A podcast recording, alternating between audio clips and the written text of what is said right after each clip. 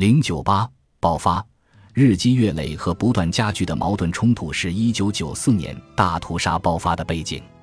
虽然在一九九四年之前，卢旺达内部暴力和盗窃事件已经开始升级，作案的大多是那些饥肠辘辘、没有土地和非农收入的年轻人。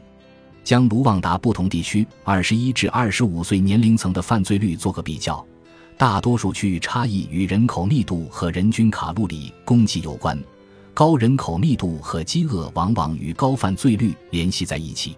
一九九四年大屠杀以后。安德烈试图打听那些卡纳马居民的命运，在获得的消息中，他发现百分之五点四的人死于战乱，而这还只是一个保守估计，因为有些人已经下落不明，所以我们无法得知死亡率是否接近整个卢旺达平均死亡率的百分之十一。可以肯定的是，在基本上是胡图族人生活的地区，其死亡率是胡图族与图西族混居地区死亡率的一半。在卡纳马遇害的人可分为六类：第一，单身住在卡纳马的图西族寡妇，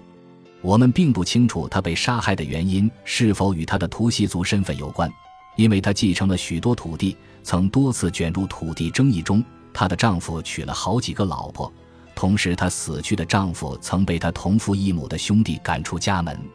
还有两类死者是胡图族中的大地主。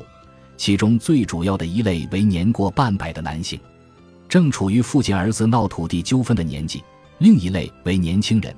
因为有丰裕的非农收入，并用它来买土地，所以遭人妒忌。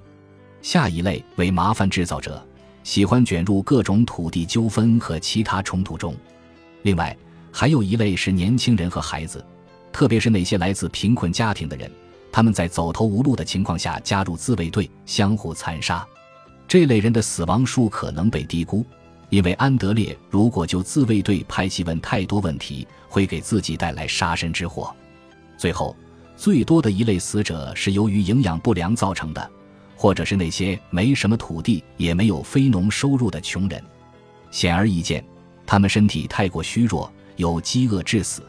要么没有钱买食物，或贿赂看守路障的人以换取活命。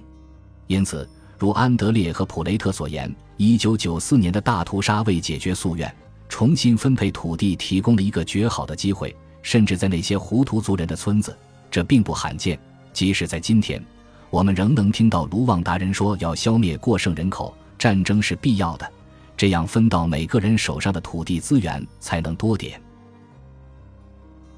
本集播放完毕，感谢您的收听，喜欢请订阅加关注。主页有更多精彩内容。